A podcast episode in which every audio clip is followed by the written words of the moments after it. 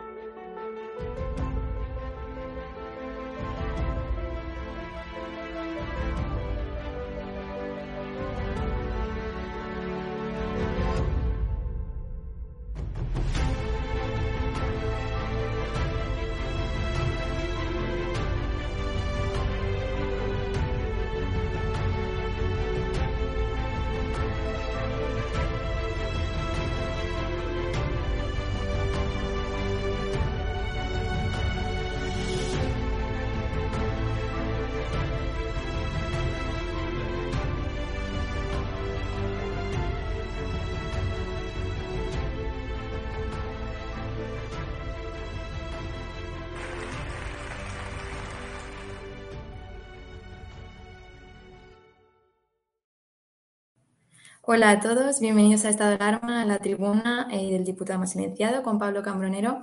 Hoy tenemos sobre la mesa varios temas muy interesantes. Eh, por un lado tenemos que hablar del viaje de Pedro Sánchez a Ucrania, eh, qué ha supuesto este viaje, por qué ha sido tan anunciado en todos los medios y sobre todo qué pasa con, esos militares que, que ya él ha ofrecido esos datos de cuando han partido de España, el material que llevan a Ucrania y al final se encuentran en una situación de riesgo. Vamos a hablar también de un seminario que, como Pablo Camorera ha denominado, está organizado por el que la Repodemita y queremos ver quién eh, patrocina este evento, si se ha financiado con dinero público, si lo apoyan los distintos ministerios del gobierno. Y también tenemos que hablar de Nadia Calviño porque se ha quedado sentada en, en la reunión del G20, mientras que sus compañeros se abandonaron la sala cuando eh, vino el representante ruso y al final, ¿qué posición queda España cuando Nadia Calviño se queda sentada en el G20 ante el representante ruso? ¿Qué, consecuencias tiene con la OTAN? Y, qué posición tomamos ahora. Pero bueno, eso nos lo va a explicar mejor eh, Pablo Cambronero, así que eh, bienvenido, Pablo.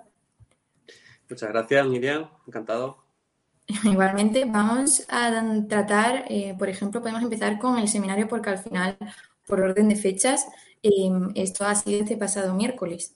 Ha sido un evento que, que está moderado por Monedero, en el que está incluido el ministro Alberto Garzón y, diferentes em, miembros del partido de Podemos e incluso una, una chica de Chile. Pero queremos saber quién patrocina este evento porque al final, si se está financiado con dinero público, ¿qué beneficio, preguntabas y solicitabas esa respuesta al gobierno, qué, beneficio tiene la población? Pues sí, Miriam, eh, este obedece también a una de mis eh, iniciativas en el Congreso, que es el control del dinero público. Pues a través de Juan Carlos Girauta, que lo publicó en Twitter, pues eh, pude ver que se celebraba este seminario, curso o como demonio se pueda llamar, porque el nombrecito se las trae, De hecho, lo voy a leer porque... Mm, Tienes, que... hay que ponerse a estudiar para eh. Sí, vamos a tirar de la RAE para saber qué demonios significa todo lo que quieren decir aquí, o si es que quieren decir algo o no decir nada, que es lo más probable. Pues lo leo, literalmente. Imaginarios de desarrollo post-extractivista y economías heterodoxas en el sur global. El aquelarre Podemita va a hablar del desarrollo post-extractivista. Eh, van a hablar Lili Bestringe, van a hablar, bueno, han hablado ya, de hecho, se ha celebrado Lili Bestringe, eh, Monedero, que resulta que Monedero eh, organiza e interviene y modera, o sea, que va a moderar entre todos los que supuestamente piensan igual, pero bueno, modera. Eh, y aparte, bueno, pues lo importante del asunto, más allá de la aparente estupidez que parece este seminario, es que está patrocinado por el Ministerio de Asuntos Exteriores. De hecho, su logo aparece abajo y, bueno, con la inestimable intervención también del ministro de Consumo, Alberto Garzón, que parece que también se presta a este tipo de, de aquelarres y eventos mientras su agenda, pues menos mal que, oye, pues casi que es preferible que participe en este tipo de eventos a que haga manifestaciones públicas en contra de algún sector, porque cada vez que habla eh, hunde un poquito más a España. Entonces, bueno, pues presenté esta pregunta, precisamente cuánto nos había costado, qué ministerios financian este asunto. Ya después de la pregunta y después de la información eh, que se derivó en Twitter, ya estaban saliendo cifras eh, en torno a unos 10.000 euros, decía uno, otro, otro, pero bueno, yo quiero que me oficialicen esa cifra eh, de ver cuánto nos ha costado el, el aquelarre este y, sobre todo qué tipo de utilidad, porque esa pregunta siempre la hago, tiene este dinero público gastado para los españoles, porque creo que la utilidad es eh, cero, o cero o menos uno, porque directamente ver cómo el dinero público se va en este tipo de, de actos lo que genera es una tremenda frustración en la gente que lo está pasando fatal. Y, ver que... Más en un momento donde el gasto público está disparado. Claro, ver que este, miles de euros cuando a la gente no llega a fin de mes, literalmente hablando, y muchísima gente cada vez más no llega a fin de mes, pues ver que estos miles de euros se van en este tipo de actos, en este tipo de, de prebendas, este tipo de, no sé, es que, no, es que es incatalogable el acto en sí pues claro, lo que genera es más frustración y mucha más desconfianza en, la curia política, porque al final eh, esto nos influye a todos. Eh, nosotros, eh, como representantes públicos, al final se nos cataloga a todos por igual. El problema son los políticos, no un determinado partido político que está realizando este tipo de gastos públicos indecentes, sino que se nos cataloga a todos. Y no es tanto el gasto de dinero público en unos presupuestos que se está procediendo con este tipo de datos, sino más bien el gesto que el ciudadano ve mientras lo pasa fatal, mientras eh, todo sube, mientras no hay ningún tipo de, beneficio o de ayuda para soportar la vida diaria. Entonces, bueno, pues esta pregunta eh, ha tenido bastante ruido en redes, las cosas como son. Y bueno, vamos a ver, vamos a ver qué nos contestan, porque sí que es cierto que a mí todo me lo contestan. Eh, muchas veces eh, tirando de secretos oficiales y otras muchas leyes franquistas, que ellos que tanto que odian a Franco tiran de ellas, pues bueno, muchas veces utilizando este tipo de subterfugios, pero eh, sí que es cierto que aquí no van a poder utilizar la ley de secretos oficiales para decirme en qué se ha gastado el dinero público del Ministerio de Asuntos Exteriores y si este dinero estaba también eh, aprobado en Consejo de Ministros y por lo tanto todos los ministros, incluyendo los socialistas, están de acuerdo en que se gaste dinero público en este tipo de acontecimientos extraños.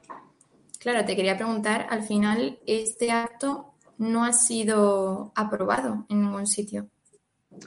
En principio no, porque el último acuerdo de Consejo de Ministros, y ha repasado los anteriores, este tipo de acto no tiene un acuerdo expreso para formalizarse. Sí que es cierto que el patrocinio y la capacidad que tiene el Ministerio de Asuntos Exteriores para patrocinar precisamente este tipo de eventos, pues eh, es cierto que no tiene que pasar por el trámite. Pero claro, yo también pregunto si el Consejo de Ministros está de acuerdo en que se gaste eh, cantidades ingentes de dinero público en algo, eh, en una marea ideológica extraña, porque todo lo que realiza Monedero es extraño. Pero esto precisamente mucho más, porque además eh, no se sabe muy bien a qué se ha dedicado este seminario, ni para qué, para qué se ha celebrado, ni para qué va a servir a los ciudadanos. Entonces, bueno, vamos a ver cuál es la respuesta, porque va a ser como mínimo interesante. En caso de que sea un acto que sí que ha sido patrocinado por el gobierno y que sí que ha tirado del dinero público, eh, ¿cabe la posibilidad de que exista algún tipo de sanción? ¿O simplemente un dinero público perdido? Claro, em, ese es el problema, ese es el problema real. Eh, la capacidad que tiene, por ejemplo, el Ministerio de Asuntos Exteriores, que casi que te puedo confirmar al 100% de que ha patrocinado este, este evento, porque si no, no aparecería su logo ahí. Y de hecho, si apareciera su logo ahí y no estuviera patrocinado por el Ministerio de Asuntos Exteriores, el Ministerio de Asuntos Exteriores sí que tiene derecho de demandar incluso a la, a la fundación que tiene Monedero que organiza este evento. Pero claro, interviniendo el, ministro de Consumo, ya te digo que evidentemente el Ministerio de Asuntos Exteriores ha pagado esto. ¿Puede hacerlo? Puede hacerlo. ¿Es inmoral? Mucho. ¿Es ilegal? No. Ese es el problema. Eh, el dinero público, muchas veces los ministerios tienen una capacidad de celebrar seminarios, de hacer actos, cursos de formación incluso, dentro de su capacidad organizativa y dentro de su capacidad de gasto público.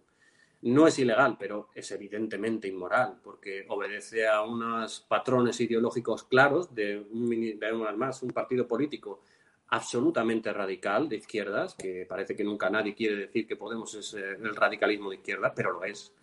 Y que mm, además se está pagando con dinero público. O sea, no se puede eh, gastar dinero en eh, fomentar ideologías extremas. Y esto es lo que está haciendo nuestro gobierno. O sea, el, la respuesta que yo estoy esperando es el cuánto, porque saber qué ha sucedido, lo sé, lo sé. Y si no hubiera sucedido, de hecho, el ministerio debería personarse contra precisamente la fundación que lo, que lo, que lo celebra, que además es propiedad de Moneder. Por lo tanto, bueno, vamos a ver qué me contestan, porque de ahí se pueden derivar muchas cosas. De hecho, muchas respuestas acaban con, con acciones jurídicas incluso. ¿eh? Pues vamos a ver si llega esa respuesta, porque al final nos compete a todos eh, el gasto público y a qué se destina. Em, esto a nivel nacional, pero a nivel internacional también podemos estar un poco desprotegidos cuando, por ejemplo, hablamos del viaje de Pedro Sánchez a Ucrania, que ha sido muy promocionado y ahora hablaremos de por qué, pero sobre todo porque ha ofrecido todos los datos en cuanto a los militares que se han ido a Ucrania para llevarlo. Pues la carga que han considerado, pero se ha dado nombre de buques, se ha dado nombres de cantidades, de fechas, qué situación, o sea, en qué situación queda ahora esos militares y sobre todo España. Pues la verdad es que mm, me ha parecido bastante lamentable. Es cierto que Sánchez está acostumbrado a utilizar la propaganda por encima de cualquier otro tipo de políticas. Es decir, la propaganda él, para él es siempre lo primero, es evidente, eh, todas eh, sabemos ya lo que son las imágenes y eh, los reportajes fotográficos, las miniseries, docuseries, etcétera, etcétera. Y bueno, lo que pasa es que hemos entrado en un conflicto bélico, hemos entrado en la invasión ucraniana, en la invasión rusa de Ucrania y aquí hay unos problemas de seguridad muy grandes. evidentemente, viajó a, Ucrania, a Kiev, a reunirse con Zelensky, lo promocionó, lo anunció cuando ningún gobierno lo ha hecho. De hecho, el gobierno danés se ha visto obligado a publicar que su primera ministra estaba allí porque Sánchez había publicado previamente en sus redes que acababa de llegar. Entonces, bueno, pues claro, ya obedece a, que Sánchez se le está yendo un poquito de las manos el tema de la propaganda, sobre todo en temas de seguridad. Y el colmo de los colmos fue ayer cuando anunció que un buque de la Armada Española, el Isabel concretamente, pues venía de camino a Polonia. Y decías, bueno, vamos a ver, eh, espero sinceramente que sea mentira, tampoco no podría extrañar que fuera mentira, que sea mentira y que el buque o esté, o esté allí ya o esté volviendo. Porque si es cierto que ese buque estaba en camino cuando él lo dijo, es como ponerle una diana para los rusos. Es decir, eh, señores. ¿Saben dónde está? saben cuál es el itinerario, saben cuál es el camino que va a seguir, saben a dónde va y eh, van militares españoles en ese barco con muchísimo material además que anunció, no dijo cuál era exactamente, pero sí dijo más o menos que el tipo de munición, no, el tipo de munición no, que había munición y que había armas pesadas, pero evidentemente, más allá del riesgo que pueden suponer para estos, eh, para estos militares españoles, que es evidente y que de ser cierto esto, y por eso lo pregunté, pues sería hasta denunciable, pues más allá de esto eh, se sitúa la, la situación de que Sánchez de nuevo interviene en un conflicto bélico pasando por delante y por encima del Congreso de los Diputados, que es el órgano encargado de eh, aprobar este tipo de envíos de armas y de este tipo de intervenciones en conflictos bélicos. Eh, de nuevo, el Ejecutivo eh, se salta al Poder Legislativo, que somos todos los representantes del pueblo personados en el Congreso de los Diputados y el Senado, y actúa, actúa de una forma total y absolutamente arbitraria, sin consultar ni informar a ningún miembro del Congreso de los Diputados y sin siquiera comparecencia ni de la ministra de Defensa ni del propio Sánchez anunciando esta medida que por lo menos, por lo menos deberíamos conocer como representantes del pueblo español. No digo ya solo conocer, sino también aprobar. Pero es que no lo conocíamos. Eh, de hecho, se dijo de una forma totalmente improvisada en esa rueda de prensa el envío de esas armas, con el consiguiente peligro que ya hemos analizado, y es que además eh, en el Congreso de los Diputados hay una parálisis brutal con ver lo que está haciendo Sánchez. Yo denuncié esta situación también en esta pregunta parlamentaria. He solicitado la comparecencia de la ministra de Defensa en comisión para que nos explique por qué demonios no se acude al Congreso de los Diputados cada vez que hay que actuar. Por ejemplo, sin ir más lejos, yo hace un ratito he escuchado que Biden va a solicitar al Congreso, precisamente, que aumenten esa ese dotación económica para, enviar más armas a Ucrania. Porque es cierto que el presidente, del, el presidente de Estados Unidos tiene una capacidad de actuación que, es, que por ejemplo, el presidente de, nuestro Estado no tiene. El presidente del gobierno Sánchez no tiene la capacidad que tiene Biden dentro de su Estado federal.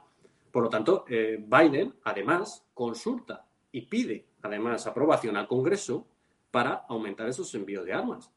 Entonces, claro, sorprende que estemos viviendo en, una total y absoluta autocracia. Le guste oírlo a Sánchez o no le guste oírlo.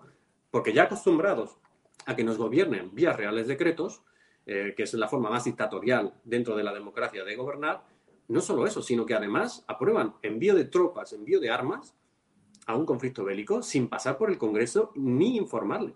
Para mí, para mí es gravísimo y es un ataque total a la división de poderes y al poder legislativo como único órgano capaz de autorizar al Estado a enviar tropas. Por lo tanto, eh, vamos a ver qué sucede con esto. Esperemos que parece que la ministra de Defensa va a comparecer. Yo lo he solicitado y parece que esta semana siguiente o la otra va a comparecer y veremos qué explicaciones nos da. ¿Pero cree que habrá un cambio de actitud de cara a otros conflictos, a otras decisiones que tenga que tomar el gobierno? No, ya, ya visto que por mucho que hemos denunciado yo y muchos diputados, no hay un cambio de actitud. La forma de actuación de este gobierno es autocrática, lo es, de facto lo es, porque gobernar a base de reales decretos en las que un diputado no puede ni enmendar ni nada, solo votar sí, no o abstención.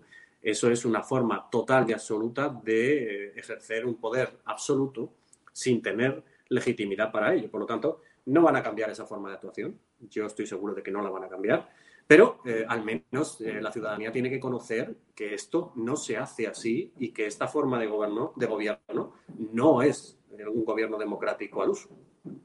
¿Y cree que, por tanto, que van a llegar en algún momento esas sanciones? Bueno, mm, sanciones. Em, claro, es que en esta situación en la que estamos, en la que nos falta el meteorito, está pasando de todo, pues evidentemente meterse jurídicamente contra esto es complicado, es complicado. Es una decisión que se ha tomado, eh, siempre todo por una extrema urgente necesidad, y evidentemente que no haya pasado por el Congreso debería implicar una, eh, incluso te podría decir, eh, una cuestión de confianza o moción de censura, porque es una forma autocrática de gobernar. ¿Qué sucede? Que estamos como estamos, las mayorías son las que son. Es cierto que ahora mismo las mayorías de Sánchez están temblando, porque parece que ha habido también un aquelarre de sus socios Podemitas, eh, Bildu, Etarras, en fin, todas sus mayorías, eh, todo lo que está basado en, su mayoría, pues parece que están dudando de su eh, apoyo a Sánchez, precisamente por el tema de, de, las escuchas. Y bueno, parece que las mayorías ahora mismo están un poquito justitas, por lo tanto, no sería un mal momento para plantear una cuestión de confianza o una moción de censura, lo digo abiertamente, porque creo que Sánchez está haciendo un daño casi irreparable a las instituciones del Estado, a nuestra economía y a todo lo que sustenta nuestro modelo de, convivencia. Por lo tanto, veremos si algún grupo parlamentario eh, tira para adelante. No creo, porque realmente están, eh, estamos un poquito todos en shock, pero sería un momento bastante oportuno para, para intentar retirarle del poder, porque creo que ya se le está yendo de las manos su autocracia. Y al final, lo importante es que estamos hablando de seguridad no solo suya, que también, sino la seguridad de todos esos militares, que al final era el principio de todo este tema, que, también está en riesgo, que al final, por muchas sanciones que haya, son vidas, que al final si bajamos el tema a lo realmente importante, se trata de eso. Entonces, bueno, en el ámbito internacional, ahora mismo esto está así un poco tambaleándose porque ya es una información que se ha dado y a nivel nacional, por supuesto, por todo lo que está haciendo Pedro Sánchez y, y con su forma de gobernar.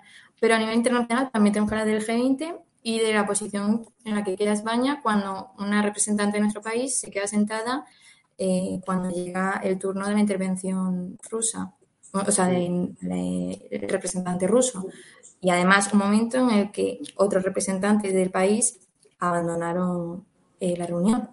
Por tanto, España se queda, no se queda, todos o nadie, eh, ¿qué posición adopta? Claro, es que fíjate que um, hay dudas hasta en el mismo sector del gobierno. Es que, claro, eh, para mí los gestos, para mí y para muchísimas, muchísimas personas y también a nivel internacional, los gestos son básicos. ¿Qué sucedió ayer?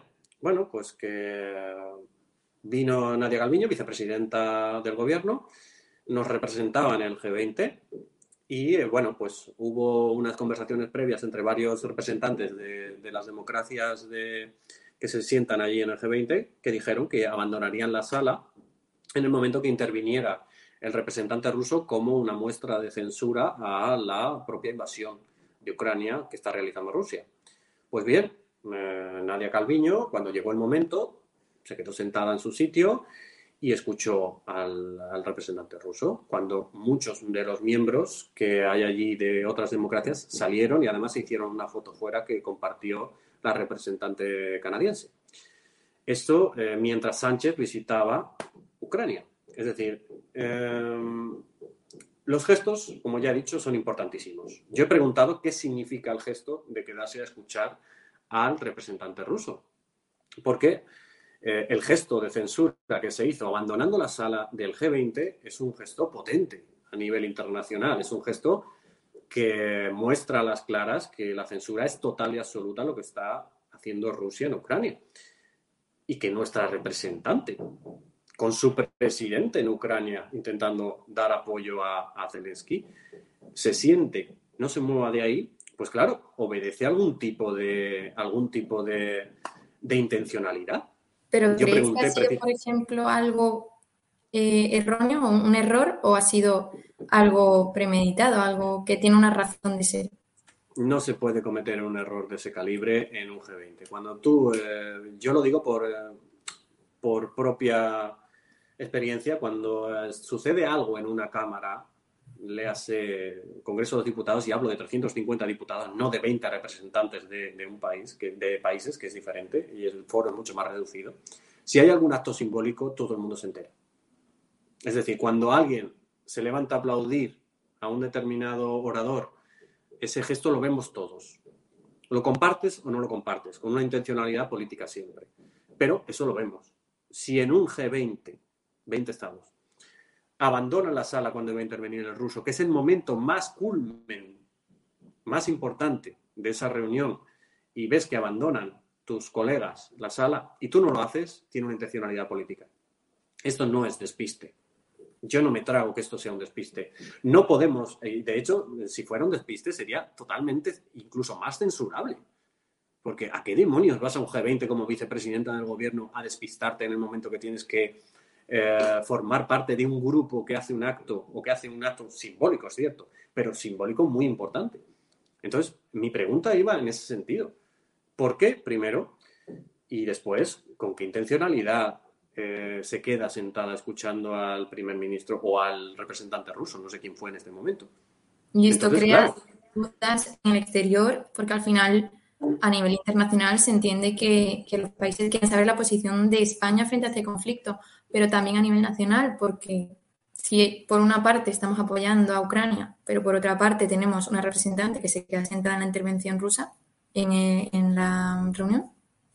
Claro, es que forma parte un poquito todo de la misma situación que venimos arrastrando con un gobierno partido en dos, con un gobierno que eh, tiene una parte que envía, que envía armas y que está orgulloso de hacerlo y otra parte que censura ese envío de armas. Es como el yin y el yang de este gobierno que lo que está haciendo es a nivel internacional, a nivel nacional nos tienen, mm, vamos, total y absolutamente sorprendidos y ya hasta, yo diría que hasta en shock por no saber por dónde pueden salir. Eh, y luego a nivel internacional, evidentemente, lo que están haciendo es minar poco a poco y cada vez con más eficiencia, diría yo, eh, la confianza de nuestros socios en la OTAN. Es decir, eh, ya las reuniones de Biden con sus socios preferentes de la OTAN ya nunca estuvo Sánchez ni España. Pues a partir de ahora va a estar mucho menos, porque es que, claro, eh, dan motivos para la desconfianza constantemente. Muchos de los españoles que estamos viendo todos estos sucesos, pues no nos sentimos representados con lo que está haciendo nuestro país, o mejor dicho, con lo que están haciendo los representantes legítimos de nuestro país. Entonces, bueno, pues desde luego que están haciendo un daño casi irreparable a todo lo que es nuestro prestigio internacional. Y bueno, eh, veremos también las fotos que le salen y el, el capítulo de la docuserie de Sánchez, que es para lo que ha ido a ese, a ese a Ucrania y veremos también todo lo que nos explica también Nadia Calviño con respecto a, haber eh, salido del grupo de los que simbólicamente censuraron a Rusia. Pero cree, por ejemplo, que puede, podemos estar ante una situación de desorganización absoluta dentro del propio gobierno si uno hace una cosa y otro otra, o incluso, a lo mejor es un poco aventurado decir hipocresía, porque al final no sé si falta de organización o, falta de, tomar una decisión de qué postura queremos tomar. Quieren tomar. Sí, es un poquito el caos interno que tienen ellos, porque, um, bueno, ya hemos visto que los conflictos que había entre el sector podemita y el sector socialista eran muy potentes. En la reforma laboral se dejaron ver, cuando Nadia Calviño ponía esas caras, cuando la Yolanda Díaz defendía la reforma laboral. Y bueno, pues esto es un capítulo más. Lo que pasa es que este capítulo nos hace un especial daño porque es a nivel internacional.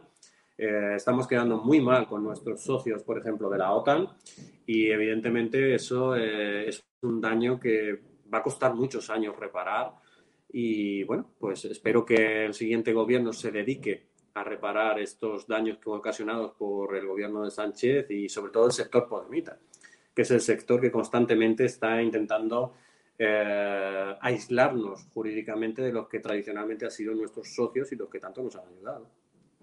Y bueno, ¿se sabe qué posición van a tomar de cara al G20 los representantes españoles? No, no se sabe qué posición. Es cierto que Nadia Calviño ayer censuró la ocupación de Ucrania por parte de Rusia, pero más allá de eso no tenemos más conocimiento de nada. De hecho, una de las preguntas también va en ese sentido para que nos digan cuál es la posición inequívoca que va a tener España con respecto a, la invasión, porque parece que un día vamos en una dirección, otro día vamos eh, en otra, otro día dudamos, eh, en fin no podemos dudar cuando la situación es la que es. Y bueno, eh, también solicito y pido al gobierno que nos explique claramente a las claras, que no solo con palabras, sino con hechos, qué es lo que van a hacer y con respecto a, Ucrania, porque hoy enviamos armas, éramos hasta hoy el último país en cuanto al apoyo, eh, tanto financiero como en armas, y de repente pues mm, hemos visto que se saca de la chistera Sánchez este apoyo sin consultar al Congreso y bueno, vamos a ver cuál es la situación, porque no sabemos muy bien si va variando con respecto a cómo viene el viento. Viendo la situación internacional en la que está quedando España y que va evolucionando eh, con el paso del tiempo, ¿qué paso darías eh, con este problema que se está dando? Bueno, eh, la comunidad internacional ha hablado. Es decir, es cierto que deberíamos acercarnos mucho más a la OTAN estamos demasiado lejos, desgraciadamente, aunque somos un socio. Deberíamos involucrarnos directamente en todas las políticas que se tomen incluso solicitar reuniones a Estados Unidos porque es evidente que nuestro sector podemita afín a las narcodictaduras venezolana, etcétera, etcétera, pues no está generando eh, la confianza que necesitamos para poder intervenir en todo lo que sea a nivel internacional, incluso solo con decisiones. Entonces, ¿qué haría? Intentar recuperar esas vías, pero es que es muy difícil. Es que es muy difícil teniendo, eh, gobernando con quien gobiernas, es casi imposible que, por ejemplo, Estados Unidos te vaya a tomar como un interlocutor válido. Por lo tanto, bueno, eh, Sánchez tiene ahí un problema muy grave. No veo que haya dado pasos para solucionarlo, sinceramente. Y bueno, vamos a ver. Más allá de las persecuciones que él hace a Biden cuando tienen, cuando comparten foros, no he visto ningún tipo de acercamiento. Y de hecho tampoco veo censura de Sánchez a su propio sector del gobierno cuando ellos dudan o incluso cuando ellos eh, están eh, negando políticas de apoyo a Ucrania. Por lo tanto, bueno, vamos a ver qué es lo que hace Sánchez, pero no tengo mucha confianza porque hasta el momento de hoy no ha demostrado absolutamente ningún apoyo. Bueno, con estos temas sobre la mesa, el tema de Nadia Calviño en G20, el viaje de Pedro Sánchez a Ucrania y cómo han quedado expuestos todos esos militares, incluso él mismo, em, y el control eh, del seminario que se ha producido con el aquel repodemita, ¿qué mensaje lanzaría al gobierno para concluir? El mensaje que yo lanzaría al gobierno. Eh, el mensaje que yo lanzaría al gobierno. Pues básicamente que, primero, dé la voz al Congreso de los Diputados en las decisiones que le competen, que no es poco, que es mucho pedirle a este gobierno. Segundo, eh, que deje de hacer daño a nuestra democracia interna y externamente y que para eso convoque elecciones a lo, a, lo más eh, breve posible porque necesitamos que la ciudadanía hable. Sabemos de la ciencia cierta por las encuestas que si hoy hablara la ciudadanía, el gobierno no sería el que es y eso es una forma de censurarle. Entonces, bueno, pues pediría al gobierno primero lo que ya he dicho, que dejen de gobernar de forma autocrática, que den la voz al Congreso de los Diputados en las decisiones que nos competen. Y segundo, que elecciones. Bueno, pues esperemos que pronto obtengamos esas respuestas eh, al gobierno de las preguntas que ha realizado. Eh, muchísimas gracias, Pablo, por estar con nosotros aquí en Estado de Alarma un día más y quedamos en contacto para saber esas respuestas. Muy bien, muchas gracias. Muchísimas gracias por informarnos. Gracias. Gracias a todos por estar un día más aquí en Estado de Alarma, en la tribuna, y esperamos eh, pronto seguir informando. Muchas gracias. Thank you.